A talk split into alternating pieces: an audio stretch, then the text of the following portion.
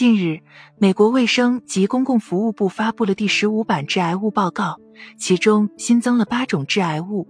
包括幽门螺旋杆菌慢性感染被列为明确致癌物，三氧化二 T 被列为合理怀疑的致癌物，以及六种自来水消毒后的卤代乙酸副产物被认为具有致畸、致癌副作用。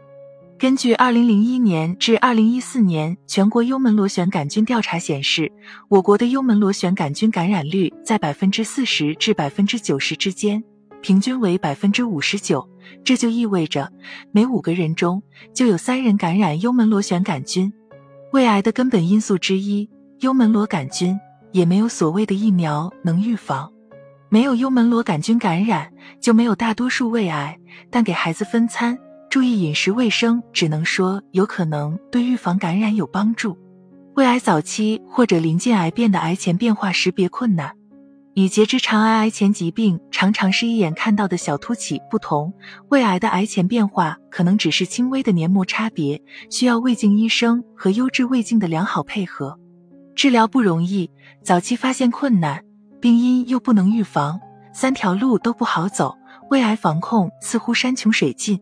聪明如你，肯定想到了另一条路，把幽门螺杆菌这个病因搞定，不就行了吗？你猜的没错。最近十多年，新的研究结果纷纷出炉，覆盖多个有着不同胃癌负担的国家和地区，成功根除幽门螺杆菌，能把胃癌的发生降低百分之三十四至百分之五十三不等。然而，尽管研究显示治疗幽门螺杆菌对减少胃癌有很大帮助，但中国的幽门螺杆菌治疗还是慢速启动，幽门螺杆菌依然潜藏在你我的身体里。很多人认为治好了幽门螺杆菌，反正还会再感染。之前和大家聊过幽门螺杆菌话题，会有很多留言说治什么治啊？治好了在外面一起吃饭就又都有了。真相并非如此。幽门螺杆菌感染的确是传染病，我们没有很清晰的了解到全部传染细节，但从各种证据看，能知道这些感染主要发生在幼儿时期，成年之后没有感染就很难再被感染，治好了也含有再感染。面对幽门螺杆菌和胃癌，这些细节要牢记：一、儿童目前不推荐主动检查治疗幽门螺杆菌，虽然感染是从幼儿开始，但幼儿的治疗不算成熟。治好后可能再感染，等成年后治疗也完全来得及。二，成年之后很有必要检查治疗幽门螺杆菌，并且相对越早进行收益越大。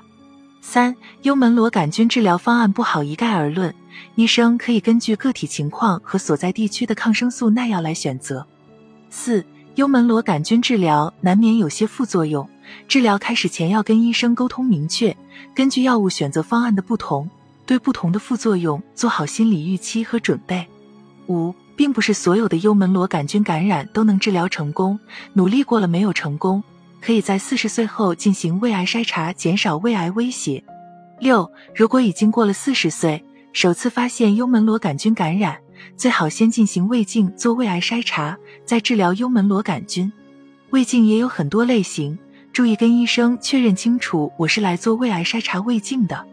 希望你可以告诉那些对你重要的亲友，重视幽门螺杆菌的检查和治疗，让他们也健康起来。希望不久的将来，我们能不再因为胃癌而感到恐惧。